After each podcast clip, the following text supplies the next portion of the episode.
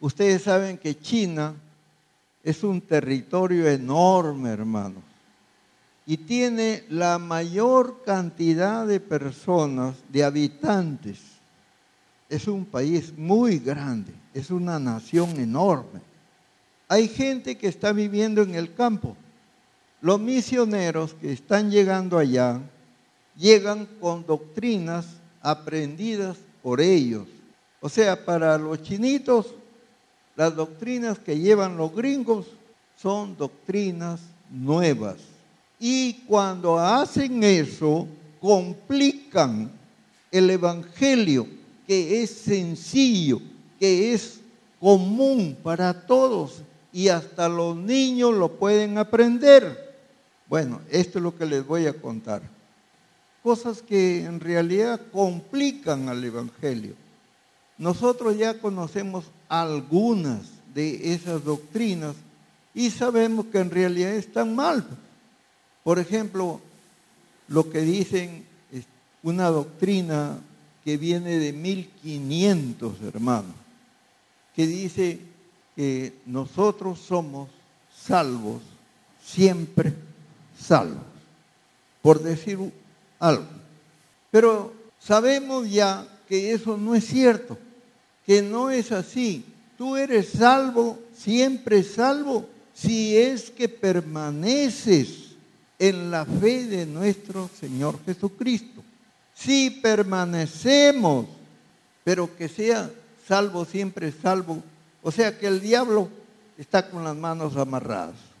Pero nosotros sabemos bien que si tropezamos, a menos que nos arrepintamos, nos salvamos.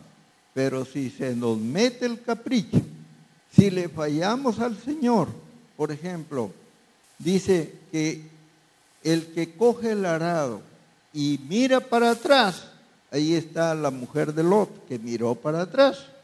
O sea, no importa que no, bueno, pero cuando digo cogemos el arado no es porque está predicando incluso. Puede ser que esté predicando, puede ser que esté enseñando, puede ser que no, pero ya cogió el arado, ya está en la tierra, aunque sea con la fe, por medio de la fe.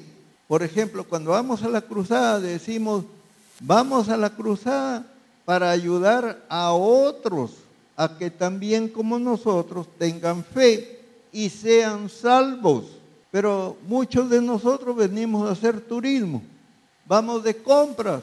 Lo primero que cuando llegamos a Chiclayo, vamos a comprar sandalias vamos a comprar vestidos.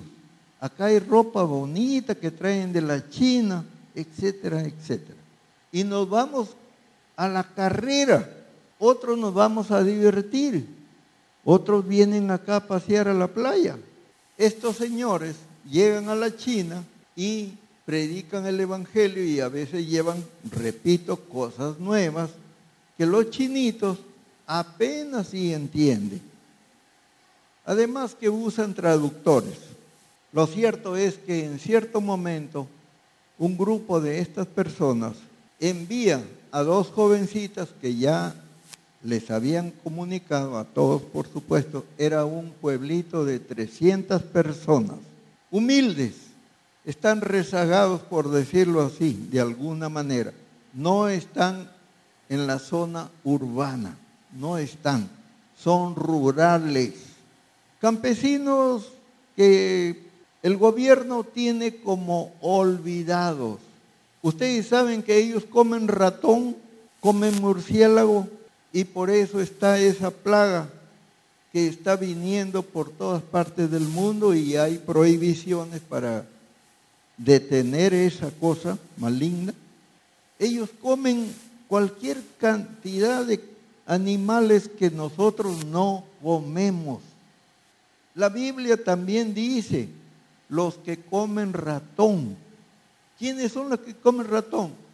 Yo lo que veo es que los que se trasquilan.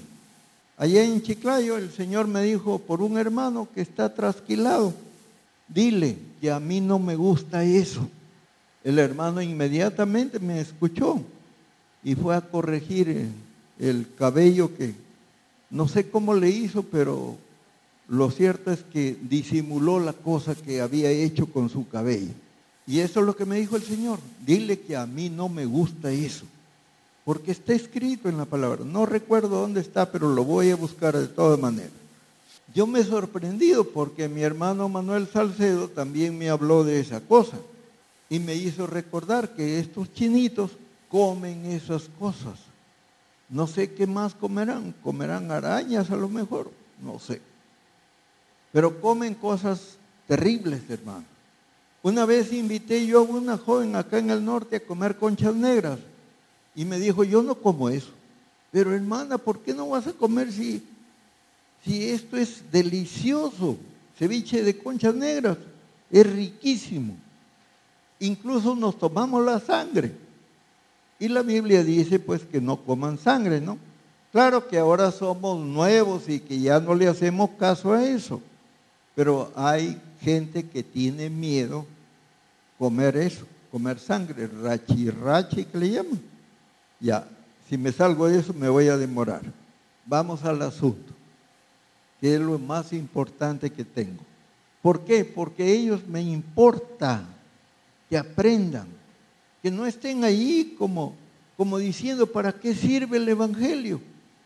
Mejor me pongo a escuchar mi música que yo quiero, pues.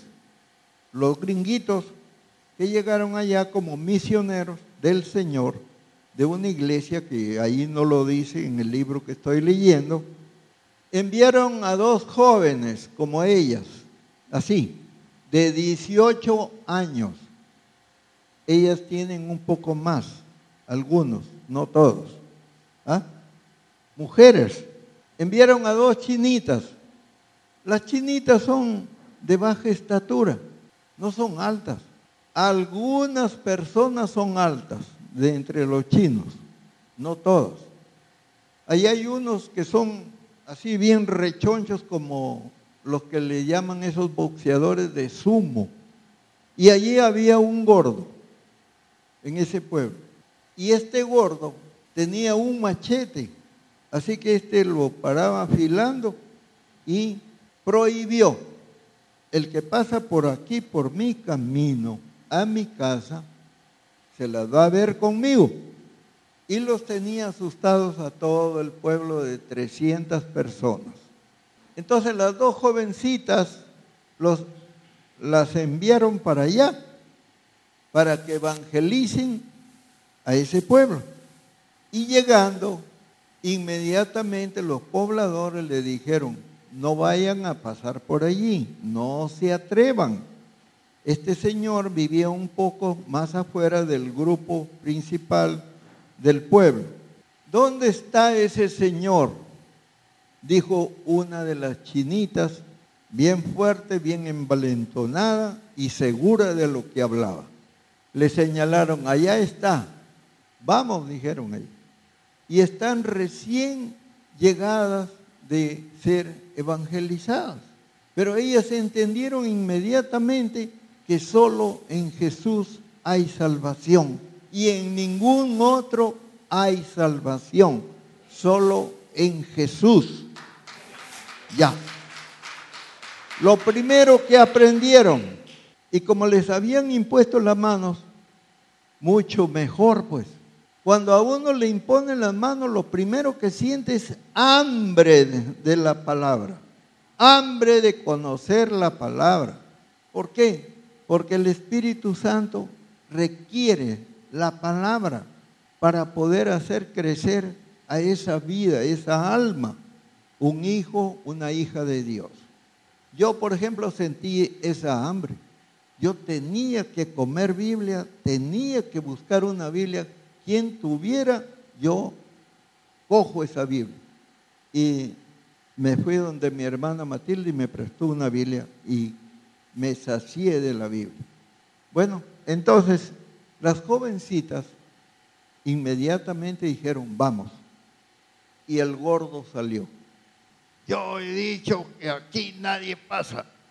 Y con su machete, pues. Cuando el gordo salió para enfrentar a las jovencitas, amenazándolas. La más valiente salió al encuentro del panzón este y le dijo, en el nombre de Jesús, detente. Y el gordo se quedó tieso, no se movió para nada, parecía una estatua de hielo o de sal. Un monigote realmente estaba tieso. Lo único que se le movía a este señor eran los ojos, por lo cual se entendía que si movía los ojos, entendía, pero ni un músculo más se podía mover. Completamente el Espíritu del Señor lo puso ahí como estatua. Y la jovencita, qué bien que había aprendido, hermanos. No había tardanza en eso de que necesito muchos años para entender el Evangelio. No, ya le hablaron que el Evangelio es eso. Jesús salva y no hay otro. Y comenzó a decirle al gordo, ahí tieso, en Jesús hay salvación, solo en Jesús. Y siguió un buen rato más hablando más cosas del Señor. Y una vez que, que ya ella entendió que ya le había dicho buena parte del Evangelio, entonces dijo de esta manera, ustedes que están en este hombre son doce, y yo les digo a ustedes doce que dejen en paz a este hombre en el nombre de Jesús. Fuera. Y el gordo se cayó al piso bien manso como una palomita, y no hizo nada. Cuando los demás, los demás poblanos, hermanos, ellos entendieron, esa es una lección práctica. No necesito mayor argumento para hacer entender a esta gente que en nuestro Señor Jesucristo hay salvación. Y el gordo, es lo que decía, solo en Jesús hay salvación. Solo en Jesús hay salvación. Y repetía cada rato eso. Entonces viene el análisis. Se reunieron los pobladores, pobladores, se reunieron y dijeron, cosas maravillosas hace el Señor. Miren a estas jóvenes, no se amedrantaron, no tuvieron miedo, porque saben que en Jesús hay salvación y que el Espíritu Santo hace el resto.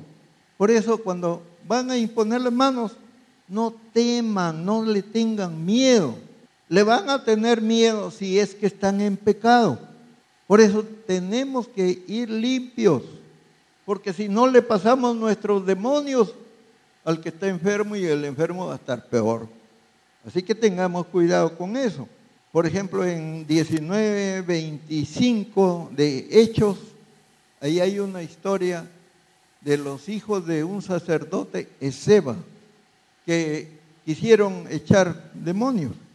Pero el demonio que estaba en el enfermo le dijo, a Jesús conozco, pero ustedes quiénes son? ¿Por qué? Porque no leían la Biblia. Pues. Por eso, sin lectura bíblica no vamos a poder hacer nada. Tenemos que comer Biblia todos los días de nuestra vida, aunque no nos guste. Así como nos gusta el ceviche, comemos un rato, un día, y después vamos todos los días a querer ceviche. Así que hermanos, no temamos. Esto tiene que ser enseñado a todo el mundo. A ustedes los ha llamado el Señor para eso. No es para perder el tiempo, hermanos, por favor. No queremos, no podemos, no debemos perder el tiempo. Tenemos que hacer las cosas que el Señor quiere que hagamos. Pero ustedes mismos pueden darse cuenta, ¿no? ¿Cuántos vienen, por ejemplo, a la vigilia? Bien ralitos, ¿no? Ah, pero cuando hay cumpleaños, ahí sí que vamos bien rápido. Ahí sí nos apuramos. Ven, esas son las diferencias, hermanos. Hermanos, estamos viviendo el tiempo final. Por favor, entendamos eso. Estamos viviendo los últimos días, ¿eh?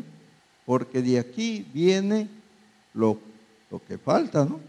Mil años más para aprender bien la santidad. Por ejemplo, mi hermano José, hace poco tiempo, hace menos de un año, ya se me adelantó y poco ha leído de la Biblia. Él asistía siempre a la iglesia católica, siempre. Su esposa todavía continúa en eso. En realidad no aprende nada, pues en los días domingos solamente escuchar al, al curita y con eso no aprende nada. Y discute las cosas del Señor. Y mi hermano José estaba en lo mismo. Pero yo le pedí a un sobrino mío que envíe a uno de su iglesia allá en Arequipa y lo unja. Se lo pedí al Señor y el Señor lo hizo. Mi sobrino envió a un pastor de su iglesia a la casa de mi hermano y lo ungió cuando estaba muy enfermo. Y con la unción, solamente con ungir a un enfermo, ustedes lo pueden levantar, hermanos. Claro, ya el Señor se lo llevaba a mi hermano, pero se salvó mi hermano. Ya está allá, porque el Señor dijo, hoy día, el día de la muerte de mi hermano, hoy día va a llegar un familiar de ustedes. Le dijo a mi mamá, a mi papá, que están también allá. Mi viejitos se bañaron, se bautizaron en el río de Tumbes. Está mi cuñado, un sobrino, hijo de mi hermana Matilde, dos ya, porque otro más murió antes de mi hermano. Y el Señor lo conoce, pues. Y les dijo, hoy viene un familiar de ustedes. Y mi esposa, que oyó al Señor, le dijo, ¿de quién habla el Señor? Preguntó. Vanessa le dijo a mi esposa, mamá, se refiere a mi tío Lito, a José, hermano de mi papá. A él se refiere. Y llegó, pues ese mismo día llegó el Señor, con la unción que le hizo ese pastor, ese hermano. El Señor le perdonó sus pecados, pero no está realizado, pues, si solamente iba a la misa. Pero el Señor perdona porque está escrito en Santiago 5, ahí está. Hay que ungir al que necesita. Pues. Ustedes lo pueden hacer. Ustedes pueden orar por el aceite. Señor, bendice este aceite para ungir a mis hermanos, para que sean sanos. Y el Señor lo hace. Pero si ustedes no andan preocupados por salvar almas, que es el negocio del Señor, por decir que es negocio, pero esa es la obra que tenemos que hacer, es nuestra obligación. Así que lo podemos hacer. Cualquiera. Lo acaba de decir otra vez el Señor. Cualquiera de ustedes. Y ahí en el Primera de Corintios 14 también dice lo mismo para que todos sean enseñados, para que todos reciban exhortación, todos, no solamente Félix, no solamente yo, no solo Alberto. Así que ustedes también, pues, no se van a desperdiciar, ¿no? Al contrario, van a ayudar a muchos a levantarse. Amén. Si estas jovencitas pueden hacer esto, ¿Qué les pasa a mis hermanitas que no lo pueden hacer? ¿Qué les pasa a ustedes que no lo pueden hacer, que no lo quieren hacer? Si para ustedes también es. Y les repito, hermanos, el Señor puede hacer grandes cosas. Ahora, se dieron cuenta que no es necesario predicar doctrinas nuevas. No. ¿Por qué no llegan y preguntan, ¿Qué les está enseñando el Señor? O sea, ¿qué les predican acá? No, no les importa a estos evangelistas porque son orgullosos. Si estas niñas, estas jóvenes pueden hacer esto, ¿por qué se pierde el tiempo con tanta cosa nueva, con tanta palabrería? ¿Por qué se pierde el tiempo? Si el Evangelio es sencillo. El Evangelio te dice, haz esto y esto de acá no lo hagas, nada más. Y tú tienes que entender, no tienes por qué hacerte problemas. Si te dice, yo te he dado potestad de hollar serpientes y escorpiones, y ninguna cosa maligna te puede hacer daño, y tú tienes que creerlo. No vas a decir, pero es que yo no sé. Así no, pues así no vas a aprender evangelio.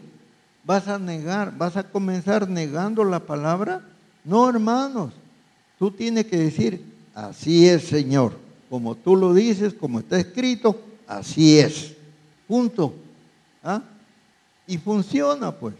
Ah, pero si tengo dudas, no va a funcionar. Pues. Cuando voy a imponer las manos, ¿acaso voy a decir, yo, yo, yo nomás, yo lo he sanado? Una hermanita acá cayó por el Señor cuando me abrazó y ella dijo, tú me sanaste. Yo no he hecho nada. El Señor te ha sanado. Yo no hice nada. Porque cuando hago eso, me cojo la gloria del Señor que le corresponde a Él. Y no es así, pues. El que sanó fue el Señor. A mí solamente me usó las manos, ¿no? el abrazo que la hermana me dio. ¿Quién la hizo caer? No fui yo. Ahí está Isaías 28, ahí está escrito. Fue el Espíritu de Dios. Pero eso fue exactamente lo que los judíos, y hasta el día de hoy, ellos no aceptan a Jesús. Algunos recién están aprendiendo eso.